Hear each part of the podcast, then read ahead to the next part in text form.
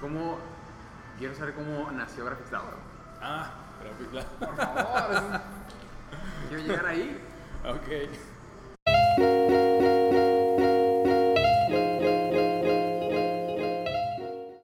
Eh, pues es que primero entré con el pato al, al- al estudio F. Ujú. Está el pato, ya las últimas del estudio F, que era el pato, Favela y Marte. Sí, me hablan eh, para ver si me interesaba y le encontraba el modo a colorear cómics. ¿Tú ya coloreabas cómics ahí de alguna manera? Y alguna vez, no, hacía ilustraciones a color, Ujú. sí. Y alguna vez Carreño, para ayudarle a plastear, porque ya en ese- sí está ayudando a, a plastearle a Carreño, al Pato y no cualquier más. Ujú. Eh, Carreño me había pasado, bueno, más bien, había agarrado páginas de las de- que me pasaba Carreño para plastear para tratar de colorear. Ujú. Me acuerdo que me tomó un día colorear una cara de Wolverine. Ok. O sea, tu, tu primer trabajo así. Sí, me que no, esto no, para mí no, no. Incluso creo que alguna vez este Dono, eh, que también estuvo del periódico El Norte, en una que fue a su casa y ya él estaba coloreando en el estudio F, Ujú. y me dijo, no, mira, hago esto y la madre, no. Y me quedé, no, no, no, no es lo mío, lo mío es desde cero hacerle la, imagen, ¿no? Ujú. Y ya de ahí, bueno, pues pasa tiempo, entro a la, a la facultad de medicina, pero ahora a trabajar como ilustrador. Ujú. Y a los días me dice el pato, oye, pues ven acá al estudio a ver si te interesa, ¿no? Ujú. Y ya fue un sábado y al lunes que siguió renuncié a medicina. Porque sí, o sea, ya verle al pato cómo coloreaba, Su proceso. como que vi de que, ah, yo estaba haciendo estas cosas mal, ¿no? Ok. Eh, entonces, pues ya me quedé ahí con ellos un rato hasta que se cambiaron de, de local. De ahí, pues cada quien agarró por su lado.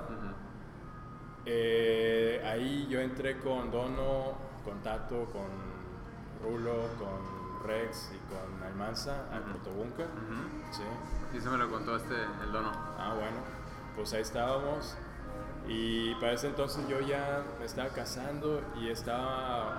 Me quedaba un poco incómodo porque yo estaba viviendo en Guadalupe Ujú. y ellos estaban hasta Mitras Sí. o Cumbre, ¿no? Por, por allá. Estaba Sí, entonces sí había una dinámica que yo iba a dejar a mi esposa y me iba con ellos. Ujú. Ella está en el periódico Norte. Muy bueno.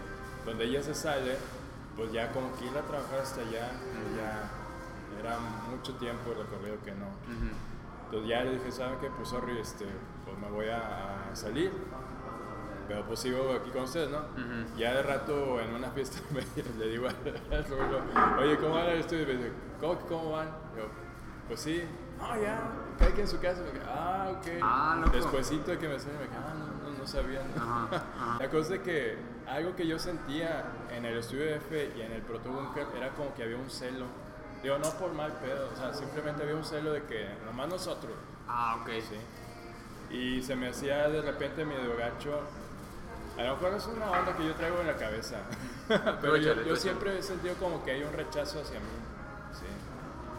Y, pero muy evidente, güey. Digo, en Toluca hace poquito que fue a una convención donde, fue Jim Dean. Ajá. Estaba entrevistando a cada uno de los artistas en las mesas. Sí. Desde que viene, viene y viene. Y donde me toca a mí, me salta así descaradamente güey. Y sigue con el que. ya, me quedé. Bueno. Ok. sí. O cuando también traía el, el Punks, no sé si supiste. Sí, eso. sí, me acuerdo. No, bueno, no sé si hay alguna ahí drama, pero. No, digo, yo me todo- acuerdo de, de ese Sí. de título, sí. Bueno, pues esa onda del punks, pues ya la desarrollo, queda, pero en las convenciones a las que iba para que se regalaba, sí me acuerdo de dos veces que uno de Televisa y uno de TV Azteca, de que entrevistaban así de que a, a banda que hacía sus cómics, que, y donde llegan conmigo, así que, ah, ok. Y yo sé que, güey, o sea, es la- es la única revista aquí que es a color, Ajá. o sea, los artistas que trae, qué pedo, güey. sí. Tú, y. Qué, qué extraño. Digo, no, no, no tenía idea de que esto pasara, pero.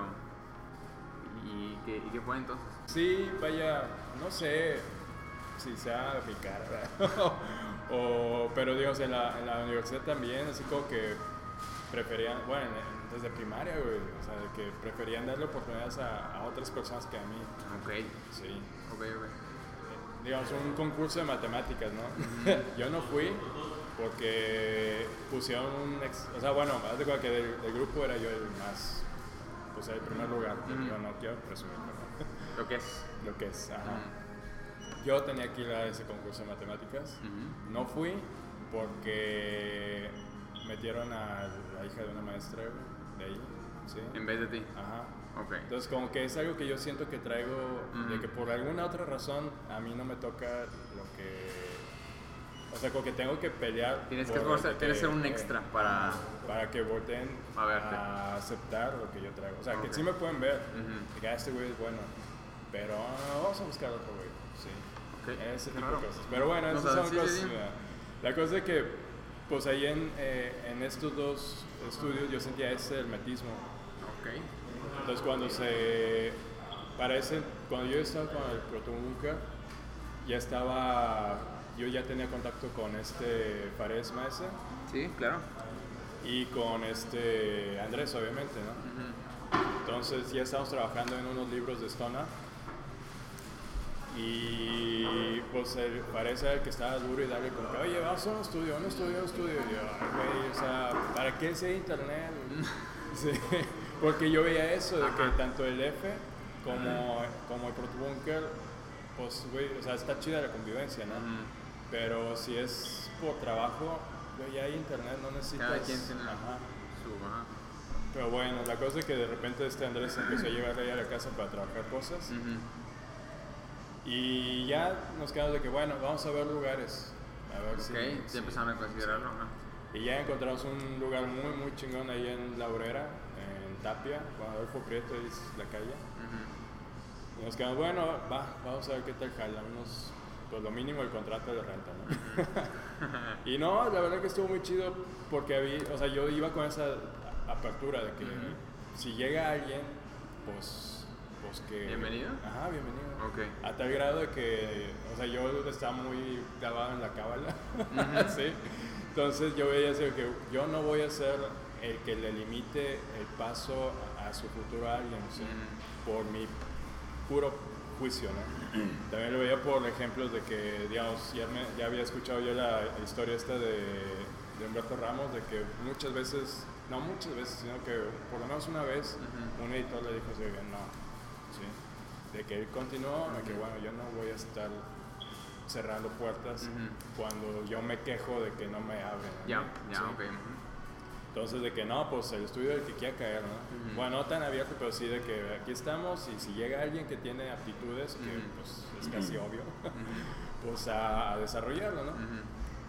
Y pues así fue llegando gente, ¿no? Gente que primero yo ya conocía como Renato Guerra, pues, que yo sabía que él también quería entrar desde siempre al estudio F y luego a, a Protonunca. Y como que nunca se había Nunca. Ajá. Y ahí, ¿quién más? El Munra, sí. Ah, de ahí eh, estuvimos buscando, digamos, es- de los que hacía, lo que hacía este Pared Maese, este Ujú. Paredes era algo que no todo el mundo hace, que es Sí. conceptar muy cabrón. ¿no? Entonces a él le estaba cayendo mucha chamba de eso. Yo estaba como que por el lado de los cómics, eh, color y stoner, pues ok, arte desde cero. Pero Paredes estaba por ese lado de conceptar, ¿no? de tarjetas, de juegos. Entonces estábamos buscando como que, bueno, ¿quién te puede ayudar? Y aunque yo le entraba, le hice como dos, tres veces ahí, pues es tiempo que te Te quita del, del quita otro. de lo que tú ya tienes, ¿no? Sí. Ahí este, Munra también, Andrés también, hicieron mancuerna Ma- Andrés y Paredes. Pero pues era como que una tensión de que, güey, tengo un chorro, jale, y no lo estoy sacando, ¿no? Ya. Y ahí es donde encontramos así como que ¡pah! salió Fernando Cano. No, no, no lo conozco a él, ¿no? ¿No? No. ¿No, Fer? Saludos, Fer. Ya también, Eh, ya también de gusto. Sí, de hecho fue una cosa bien... A lo que yo me acuerdo, como que él acaba de llegar a Monterrey a estudiar la carrera en el, el TEC de concept art o videojuegos, una madre. Ya había carreras de estilo en ese entonces. Sí, era nuevecita, ¿no? Entonces, pues entra ahí y él tenía el dilema de que me sigo la carrera o me quedo aquí porque ya estoy trabajando de lo que yo quería trabajar, algo así. Entonces, pues ya viendo costos, pues él tomó la decisión de que no manches, a lo que sale la carrera, pues mejor, a lo mejor la aprendo lo mismo aquí, ¿no? Algo así. Ok. Este, y pues ya se quedó ahí y no, pues fue así como que un elemento súper importante eh, porque hacía, es, es talentosísimo, ¿no? Ya. Eh, de ahí, ¿quién más entró?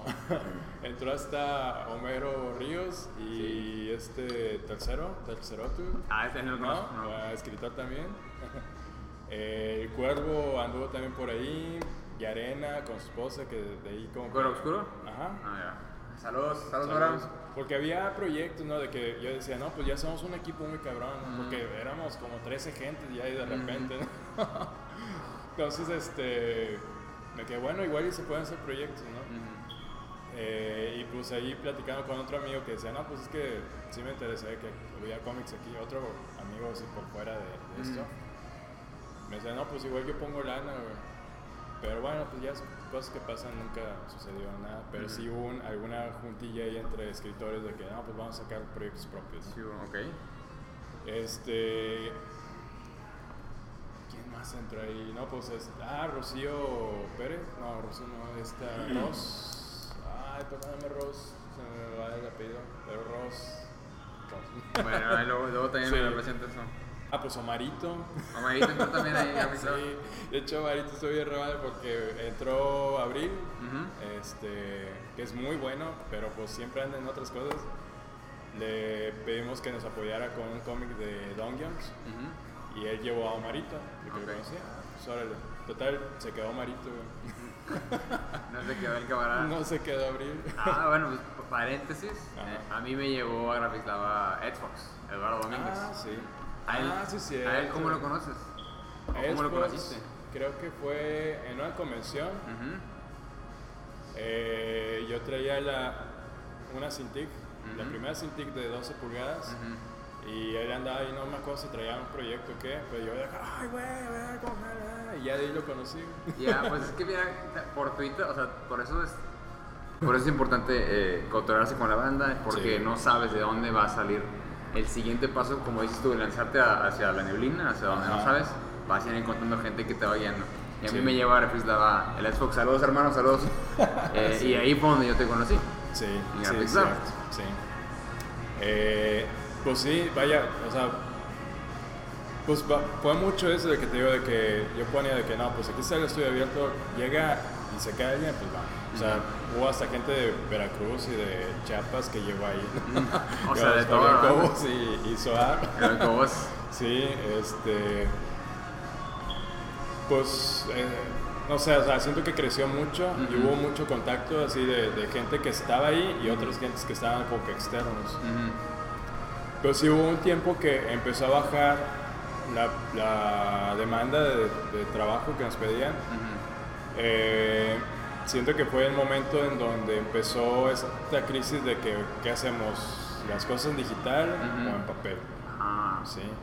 Entonces empezó como que a bajar, pero fue da la casualidad que empezó, bueno, se instaló aquí CGBot. Ujú. Entonces mucha banda de ahí se fue a CGBot. Ya. Desde acá, bueno, entonces ya fue así como que para mí donde que bueno, ya tengo menos banda, ya no ocupo estar pidiendo tanto como antes. ¿no? Entonces ya empezó a bajar, a bajar, a bajar. Y ya me quedé con, primero con Fabián y con Suar. Aparte estaba Joe Aspetia y aparte este, Juan, Juan Otrón, Juan. Contreras. Ya muchos estaban por su rumbo, ¿no? Eh, y ya así como que otra vez se fue haciendo chiquito. Lo mismo que pasó con Estudio F y, y Proton, de que pues cada quien a su... El ciclo natural de Sí, sí. Y ya primero sí sentí así como que no manches, o sea, Chihuahua, mucha banda aprendió de aquí. Pero Escalón. sí. Pero ya de ahí me quedé, no, pues yo también hice lo mismo. ¿no? Entonces como que me quedé de que, no, pues como que también hay ciclos de que uno pues va creciendo, como que se inoculan unos en ti crecen y ya te, te dejan, sueltan y alguien va a llegar con él y va. Y pues qué gusto, güey, la Sí. verdad, porque pues es como que estás haciendo, o sea, fuiste un eslabón de toda una cadena grande de un suceso que no sabemos cómo va a acabar. Y quién sabe si en el futuro va a haber inclusive otras Sí, colaboraciones. o- claro, sí, sí, este... Ahí- sigue grabando, ahí sigue grabando. Ah, bueno. Entonces, pues ya esa fue la, historia de Grafislava. no. Pues digo, yo como que ya sigo trabajando con banda en otros lados.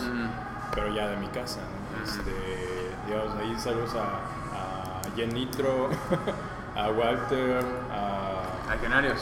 Andan los legionarios, a muchos de la legión. Saludos, Legión. Sí. Sí, a Sergio Flores, muchas gracias también. sí, entonces pues vaya, yo sigo en, en lo mismo, o sea, siendo muy colaborativo y de Ujú. que incluso banda de por Twitter, gringos, Ah, que ah, me mandan de que, oye, pues es que me gusta mucho lo que haces, yo hago esto, Ujú. ¿qué consejo me das? No, no me limito, ¿no? Le, digo, Tupo y le digo cómo aplicar cosas Ok. que yo aplico, ¿no? Ya, no, pues, está súper bien. Sí, Pues, sí. De hecho, alguien preguntaba por ahí también, ¿no? De que cómo- hacerle cuando llegan y te piden consejo, pero de una manera no tan educada. Ah, sí. Pero, pues, digo, qué bueno que tú estés abierto a, a dar ese feedback. Sí, digo, sí, en- como dicen, ¿no? En, en el, en el pedir es que recibir. Entonces, nunca me ha tocado así alguien déspota o engreído, ¿no? O sea, sí siento que hay... bueno, aparte que yo soy muy tolerante, Tienes alto, alto nivel de tolerancia. sí, no, es así como que llegue alguien con un ego muy mamilas y que, la- no, siempre ha sido muy, muy leve. Y la verdad que yo disfruto mucho el, el- el poder ayudar a, a la gente. Pues. A lo mejor, bueno, aparte de, de lo que a mí me movía a estar en medicina era eso, ¿no? Ayudar. Mm, claro. Sí. Entonces, este, pues ya de alguna otra manera yo estoy ayudando pues a otros, ¿no? Que, que están en este camino. Súper. Sí. No, no, dime, dime. Ah, no, lo que decías de las comisiones es cierto, o sea, siento que mucha banda va a las comisiones por querer vender cositas, Ujú. pero el objetivo real de las comisiones es hacer networking, Ujú. ¿sí? Es conectar con otros, es tener una presencia con la gente que asiste a esas convenciones Ujú. para futuro, ¿no? Que tú digas, no, pues es que no, me, no, no vendí mucho, pero sabes que mucha gente te, te vio. Entonces, lo que tienes que hacer es darle un boost, ¿sí? A eso, a ese impacto que tienes con la gente, ¿no? De Ujú. que sabes que te voy a regalar algo, ¿sí? O, o te, voy a, te voy a hacer placentera tu visita a la convención, porque digamos, en casos de las convenciones de cómics, la mole, Conque o la de aquí, cualquiera, la persona está pagando un boleto, ¿sí? No está entrando gratis con la feria del libro. Y es un boleto caro. Ujú. Tú estás en la convención, tú eres parte del show, ¿sí? Entonces, sí, o sea, tienes que sentir eso, que, que la gente muy probablemente vuelva porque te conoció, Ujú. ya junto con otros, ¿no? O no vuelva porque no vale madre el arte. No, Sí. no, No, no, no. que es lo que no queremos, ¿sí? O sea, que la gente diga, ¿sabes qué? Pues cada, no sé, tres veces al año se hace un mercado de arte, un paseo de arte. Pues vamos a, a verlo, ¿no? A ver, pues qué cosas hay, ¿no? O sea, convivir también con gente que, que, que le gusta lo que lo, lo mismo que ti, ¿no? Ujú. Entonces es eso de que muchas veces yo sé que cuando uno está queriendo entrar a convenciones no tiene muy bien el enfoque de qué puede pasar ahí más que vender. Y pues no, o sea, no es lo único, ¿no? Incluso es lo más, para mí es así como que lo más así como que mínimo. O sea, para mí es más importante el impacto y que mi imagen se quede en la cabeza de la gente. Sí, no, y, y, no, estoy muy de acuerdo contigo. Las, los eventos que me ha tocado ir es la, la percepción y Ajá. lo que ves por ahí por allá en, las, en los eventos de, también de, de fuera. Ajá. Y también estaría chido a lo mejor después armar un, un cotorreo con, con varios de los que ya han tenido presencia en esos lugares y que nos den su, su feedback, ¿no? Sí. Eh, igual está un episodio especial, está bien chido eso. De para, porque también es importante ir edu- educando a, a tanto al público como a los que van a la convención. Es Sí. como un trabajo de ambos para que estos eventos vayan mejorando. Sí, sí, de hecho. Bueno, y del, de Graphislava, ¿cómo llegaste a Marvel? Ah, bueno, desde que estaba en el F, tuve la fortuna de que me tocó colorear cosas de Marvel, obviamente. Yo Ujú. decía Marvel DC. de repente cosas de Dark Horse, ¿no? Eh, cuando entré ahí fue coincidió con que Howard Chaykin, el artista, el primer dibujante de la serie de Star Wars, la adaptación de la película de Star Wars a cómic la hizo él en el 77 o 78. No sé. Ok. O sea, yo iba naciendo este güey ya estaba en ese, ¿no? Gangster. Ya, sí. Entonces, este, le empezaba a mandar a, a Edgar Delgado el cómic de Blade, Ujú, que también el regreso de Blade, ujú. y lo estaba dibujando Howard Check, ¿no? Entonces empecé a ayudarle con las páginas de que salían como que, que eran flashback, que era puro sepia, ¿no? Ujú. Ah, Pues va, ¿no? También yo supongo que cuidando que yo no hiciera cosas raras con color, ¿no? Porque pues era mi primera chamba así como que de colorista. Y pues para mí pues fue buena práctica porque estaba controlando los valores, ¿sí? O sea, hacer lo mismo que hice- mal con mi cómic de Ley Seca Cero. Ujú. Acá lo estaba haciendo en sepias, pero bien, sí, como que modular bien. Ujú, Ya ya traías la experiencia. Sí. Entonces ya al momento de repente de que, ¿sabes qué? Ayúdame con esta página de color. Entonces de ahí, o sea, se fue dando el trabajo ya con Marvel. Ujú. Pero Mar, incluso una vez él, este Edgar, mandó un mail diciendo que pues, yo estaba disponible en el estudio, pero nunca... Nunca te dijo. no, aparte de lo que Ah, te nunca digo. te- ah. sí, nunca me pelaron. Diablos. Sí, entonces, este, no, pues va, X. Total, eh, se disuelve el estudio F Ujú. y a este Edgar le pide este Howard Shaking que le siga coloreando una serie, pero ahora de, en, en IDW. Ok. Sí. ajá. Pues como este Edgar tenía eh, la exclusividad en, Marvel, Ujú. pues le dijo, no, pues no puedo, pero pues siempre me ha apoyado con Jesús Augusto, igual y le hablamos a él. Ujú. Y ya, pues total, quedamos en que yo le seguía. Y ya de ahí, pues sí, me, le seguí, ¿no? Para esto empezaron a hacer chambas más de, de IDW, o sea, no nada más lo que tenía de G.I. Joe, que era lo de Howard Jenkins, sino también de Dungeons, de Transformers, y ese fue el, el, el momento en donde yo ya estaba con. Ujú. La cosa es que un día, este Howard Chaykin eh, se avienta un one shot de Batman en DC, ¿sí? Entonces, pues ya lo trabajamos yo, pues, como siempre, ¿no? La chamba de Howard Chaykin, bienvenida, o sea, donde se publica así el primer día, casi casi a primera hora, el que de, el de talentos en ese entonces que se apellida Alimagno, saludos, este, le pregunta a Edgar, oye, ¿quién hizo esto? No? Y, ah, pues Jesús Aburto estuvo conmigo, o sea, estuvo trabajando conmigo. Ah, ¿me puedes pasar su contacto? Ah, órale, va. Pues ya fue que me hablaron. Y ya directamente pues me pasaron, creo que fue Planet Red. Ujú. Sí, fue un, sí, fue un título así de dos números, pero ya de ahí me pusieron en una serie regular y ya de ahí para adelante, ¿no? Ya no me soltaron. ¿no? Ah, chingón. Sí, entonces este, sí siento que ah, hasta que DC, hasta que salgo en DC, es de que no, véngase para acá. Y después, hace como dos años, también otra vez Howard Chaykin hace una portada de Batman. Mm, No, entonces, Sí, este. debes ahí una carrazada. sí. La cosa es de que, pues ya el coloreo sale y así de que no, cosa ese mismo día o el, o el segundo, de que Jesús Aburto, soy Ricky Purdin, nunca habíamos platicado. Oye, ¿qué te parece? Es una exclusividad. Así que, Ah, venga, órale. venga. Pues ya platicamos y ya desde Ah, entonces. es Ricky. Pero también, digamos, en eso, en ese sentido también, o sea, fueron, pasaron 10 años para la exclusividad. ¿no? Así es. Por la banda que dice, ah, quiero entrar a Marvel, pues uno se tarda. Sí, es. eh, no, eh, no es a corto plazo esto. Sí, ¿no? no. Eso también es, es muy importante. saber. Sí, la otra es de que, o sea, yo lo veo como que Marvel es como que la cima, o sea, no sé, de alguna otra empresa que esté encima de Marvel y DC. Ujú. Entonces, querer entrar a Marvel es como que, vato, es el Everest, güey. O sea, tienes que escalar. ¿no? Picar piedra, Sí. claro. O, que, o montarte en alguien que ya vaya para allá. güey. lo que pasó Pero a mí. bueno, sí. que, aquí soy. Dale. Sí, sí, y la verdad es que también, digamos, suena así como que, ah, qué gandalla, pero no es, o sea, es muy natural de que, yo siempre digo así como que, si vas a contratarlo, si tú necesitas un plomero, Ujú. una es que busques en internet y vas a buscar referencias, estrellitas o lo que Ujú. sea. La otra es que tú preguntes a un amigo, oye, ¿sabes un, un plomero bueno?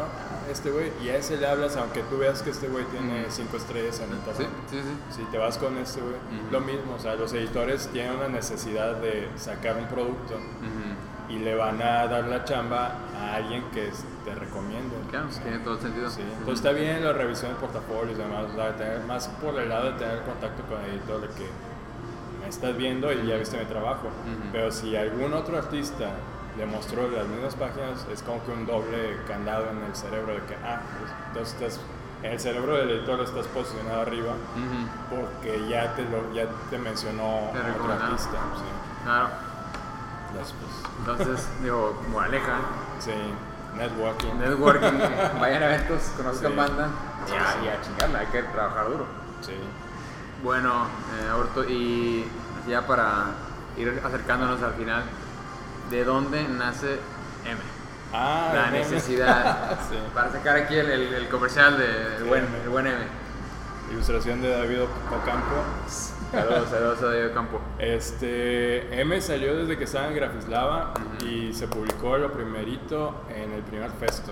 Ujú. De ahí quisimos continuarle, pero estaba esa onda toda inestable de cómo Ujú. publicar, ¿no? O sea, para mí publicar desde entonces, desde puta, desde que estaba incluso en Protobunker, para mí publicar en papel, no. aparte que yo tuve la experiencia de publicar en papel en mis dos cómics, ¿no? Y es...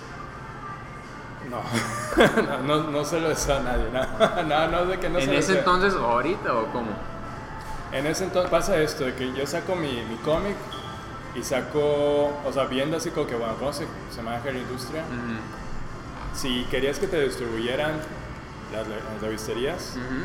tenías que imprimir 5000 copias. Sí, ya, no sé si cuando estaba Ultrapato eran más dóciles, pero conmigo fueron no, tienes que Otra vez de conmigo. Entonces saco 5000 copias, las llevo y me dicen, te distribuyo 100. Me que no manches, ¿para qué me pides 5000? No, pues bueno, va, te distribuyo 1000, creo. Te distribuyeron. No sé cómo le fue, güey, pero no me quedan ni ganas de volver. sí, o sea, no- porque me dijeron, no, pues ven por todo lo que se, se dañó y. Aparte que yo sí estuve sondeando sí, en revisterías que yo conocía, si estaba el cómic, sí estaba, pero era que lo ponían atrás de Atrás. otros. ¿Qué, qué año es este? 2000, por ahí. 2000, ok. Sí. Eh, para esto, o sea, todos los cómics que yo había trabajado, o sea, todos, entre comillas, pues era el de Tere, el, el Cíclope Joe, que pues era distribución pues, por el Ujú. diario, pero el de Melanie, o sea, eran de que bien, o sea, bien limitado el tiraje, Tiraje chiquito, y cada quien lo venía de convención, Sí. pero yo quería dar el salto, no Claro, Pues, claro. Entonces, pues ya de ahí, o sea, ahí me di cuenta de que no, o sea, esto no, o sea, la distribuidora no es una opción. Ujú. Porque, o sea, me metieron trabas de que es que es blanco y negro. Ujú. Es que no tienes el número 3 todavía. Ujú. O sea, que, güey. Está no, empezando. Sí, el precio, las copias que tenía que imprimir. Eh, no, fue demasiado como que no.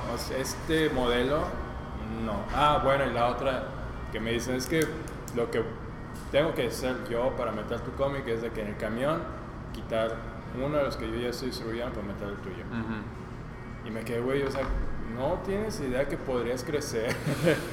no sé, alguna- no, no, pues es- no, no sé si haya sido barra, no sé, se me hizo una, una industria como que ya estaba limitada y Ujú. no tenía pensado crecer, ¿no? Ujú. Muy distinto a Diamond, de que tengo este proyecto, órale, véngase, Cáele. te distribuyo y va, ¿no? Ujú. Eh, para esto yo ya estaba leyendo los libros de Scott McCloud. Ujú. Y en eso ya él estaba hablando, en el último sobre todo, Ujú. no, en el de Reinventing Comics, él ya estaba hablando de medios digitales y otras opciones de cómo publicar. Entonces eso a mí me hizo así como que un boom en la cabeza de que, clic.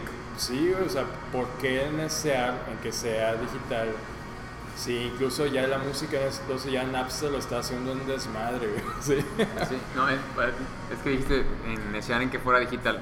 No te refieres a desear en que sea Ah, impreso. perdón, impreso, Ok, sí, sí. ya. Sí, entonces como que de ahí empecé a ver de que, bueno, si fuera digital, ¿qué opción habría? Y fue que salió el Punks. Ujú. De que, bueno, que lo pague gente que quiera anunciarse Ujú. Y se da gratis en, en distintos lugares. Ujú. Digo, jaló bien el modelo, pero de repente empezó a hacerse muy pesado el hecho de querer vender la publicidad. Ujú. Porque también la gente decía de que, ah, son cómics para niños. ¿no? Y no, pues, no. o sea, porque necesariamente. no. Sí, no es necesariamente, pero como que no les interesaba el, el publicarse en esa El, revista. el- el target, digamos. Ajá, iba con otros que eran, digamos, salimos de fiestas y demás. Ah, es que el contenido no es para niños. Eso también es otro Entonces tema. era como que Chihuahua.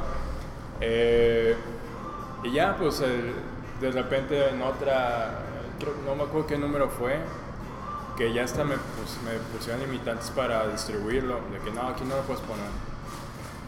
Ah, pues ya sentí como que otra vez mucho... Y pasa esto, que si, si estás haciendo un proyecto que no te está dejando lana, por lo menos yo lo suelto Sí. de repente, ¿no? Ok. Digamos, hay muchas cosas que he hecho, ¿no?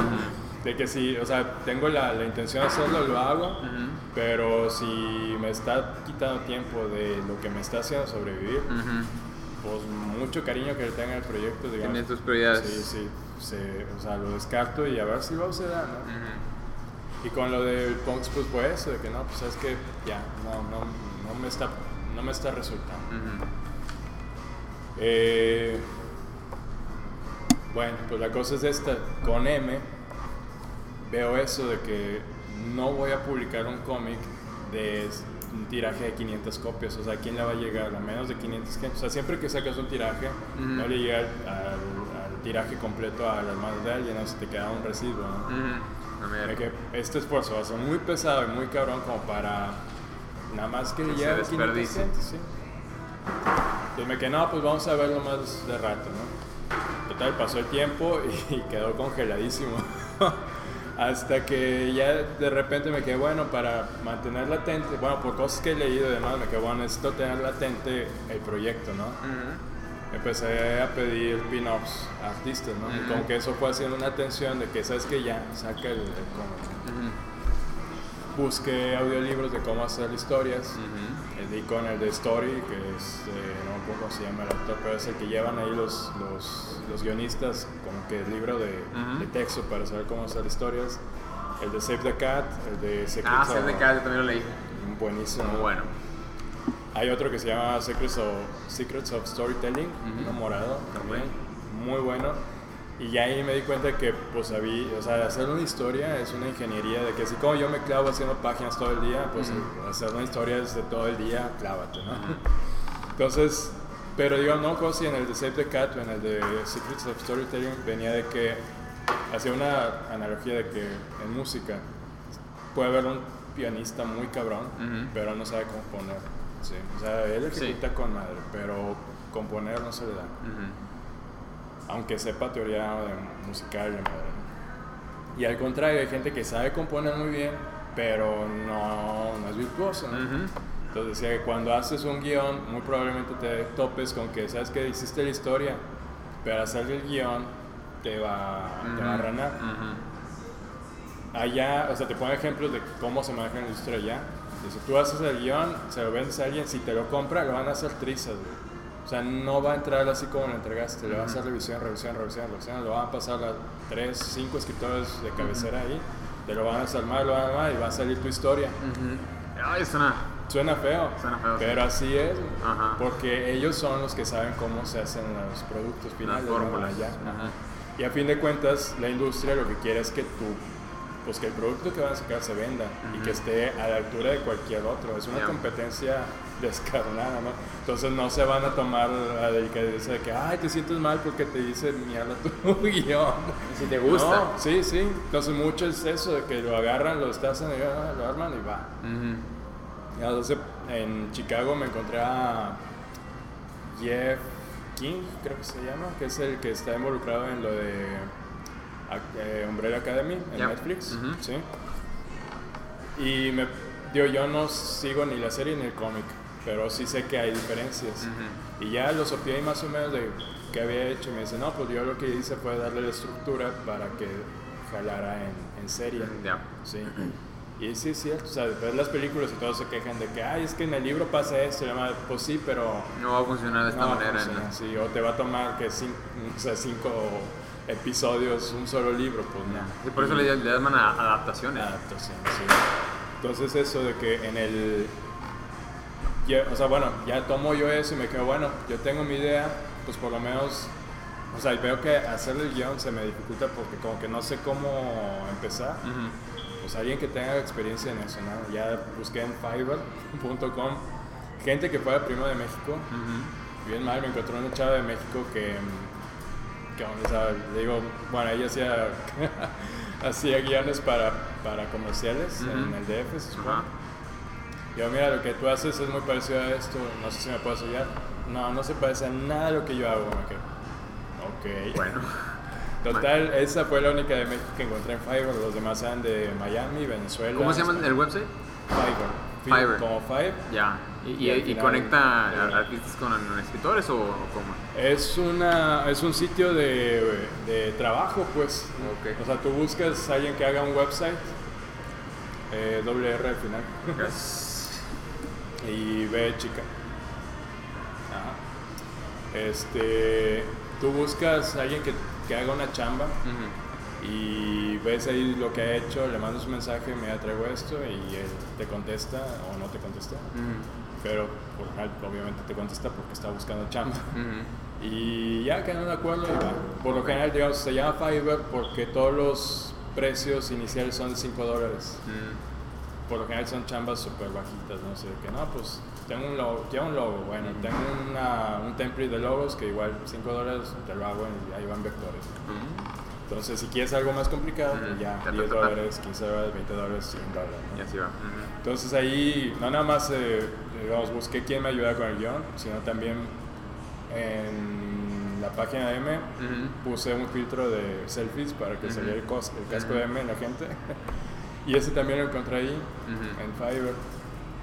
Eh, bueno, la cosa es que pues, encuentro a, a Andrés Rosales, que es eh, un chavo de, de Venezuela, y se aventó el guion de los cuatro números que yo ya tenía escritos en prosa, se puede decir. Ya. Entonces me quedé, bueno, ya de aquí hago una revisión Ujú. de qué ajustar y demás, ¿no? Y ya de ahí encuentro a Ricardo Arreola, Mm. que es el que está dibujando. Que también ahí fue una cosa como que en el momento de que apenas yo, iba yo a buscar quién lo dibujara, Lo podía hacer, ajá.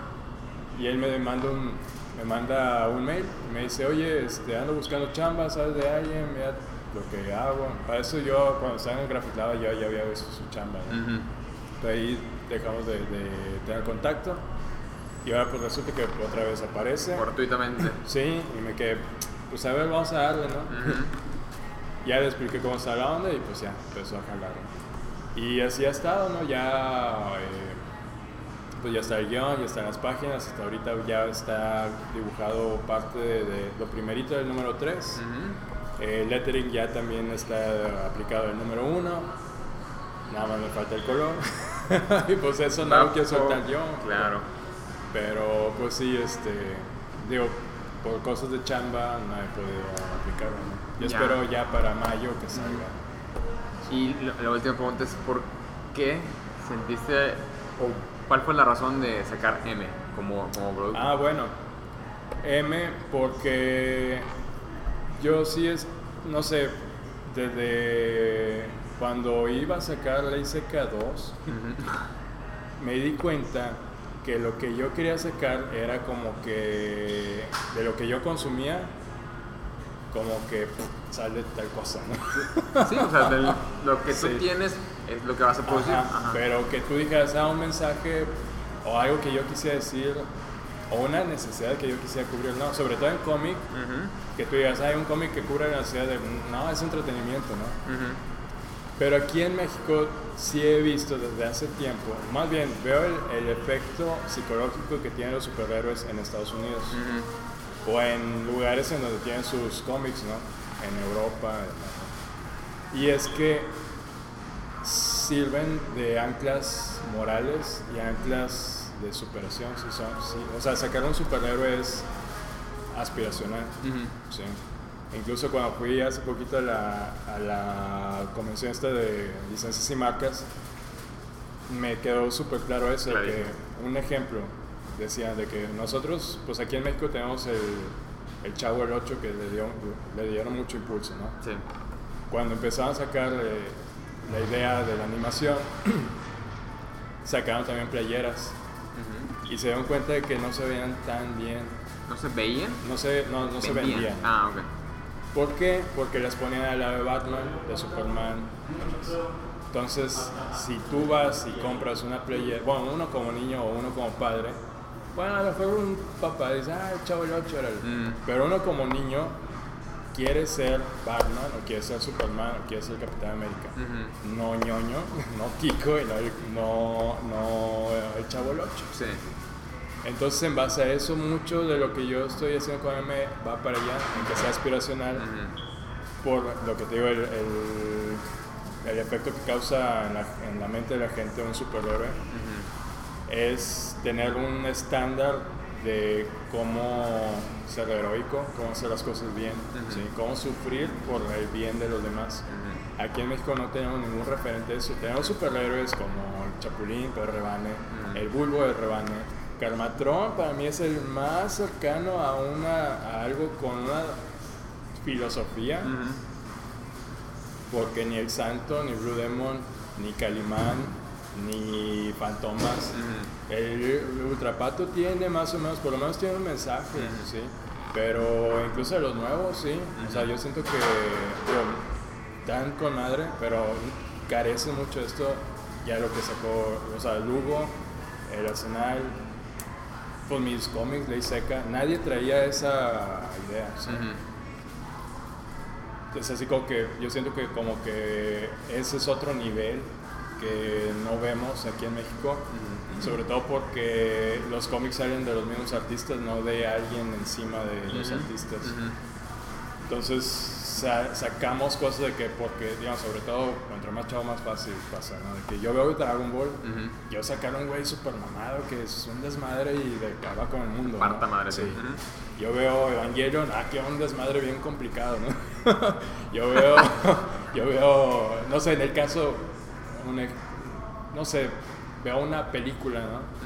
Que me impacta mucho, vamos a así, John Wick, Ujú. que va a ser un güey que impacta madres así, ¿no? O Ujú. si yo sigo una serie como Game of, Game of Thrones o El Señor de los Anillos, que era un desmadre épico, ¿no? Y es natural, ¿no? También. Ajá. Porque sacas lo que consumes. sí, como Sí, sí, que sí. cagas lo que comes, ¿no? Pero es eso de que no, o sea, falta como que ese chip de modular lo que vas a sacar y darle eso que hace trascendental lo que vas a sacar. Porque, o sea, puede ser que salga algo muy cabrón en, en- en lo artístico y tiene su lugar. Algo muy cabrón en, en historia, va. Pero cuando tiene ese, ese como que esa vena como que de, no sé, como espiritual, se puede decir. Llega a otro nivel. sí. Pues es que tampoco es tan sencillo hacer eso. No. Y ahí es donde está el chiste, Sí. o sea, que carece de sustancia. Ah, de es, mucho, es sustancia. mucho visual, mucho flair, pero falta la sustancia. La sustancia. Y pues no es nada fácil hacerlo. Sí. Digamos, los cómics así más famosos, de, o sea, que todo el mundo así como, wow, este, digamos, Watchmen. O sea. Watchmen trae un- una inyección ahí de un, de un contenido social muy cabrón. Eh, Preacher. También trae ahí su, su dosis, ¿no? Entonces siento que acá pues deberíamos de enfocarnos también así como que, bueno, ¿qué quiere decir? Ujú. Lo más, o sea, aunque sea lo más X, pero ¿qué quiere decir? No tanto cómo quieres que sea. O sea, eso como artistas ya lo tenemos resuelto. Ujú. ¿Qué vas a contar? Pues también, o sea, problema, un personaje con un problema que va a resolver o no va a resolver, Ujú. pero al final, o sea, lo que vas a contar es la línea. Bueno, en esa línea, ¿cuál es el mensaje? Ujú. O sea, ¿qué es lo que la persona va a aprender? O sea, Dark Knight también, o sea, Ya. esa. Y de, de- de esa necesidad que tuviste y observaste. Sí, me quedé aquí no hay nada de eso, bueno, vamos a aplicar. Digo, no es como que la fórmula que yo ya tenga hecho, sino como que todo Se lo que yo hacer. veo que lo quiero aplicar la NEMA. Ya. Excelente. No, pues yo la verdad tengo muchas ganas de, le- de leer.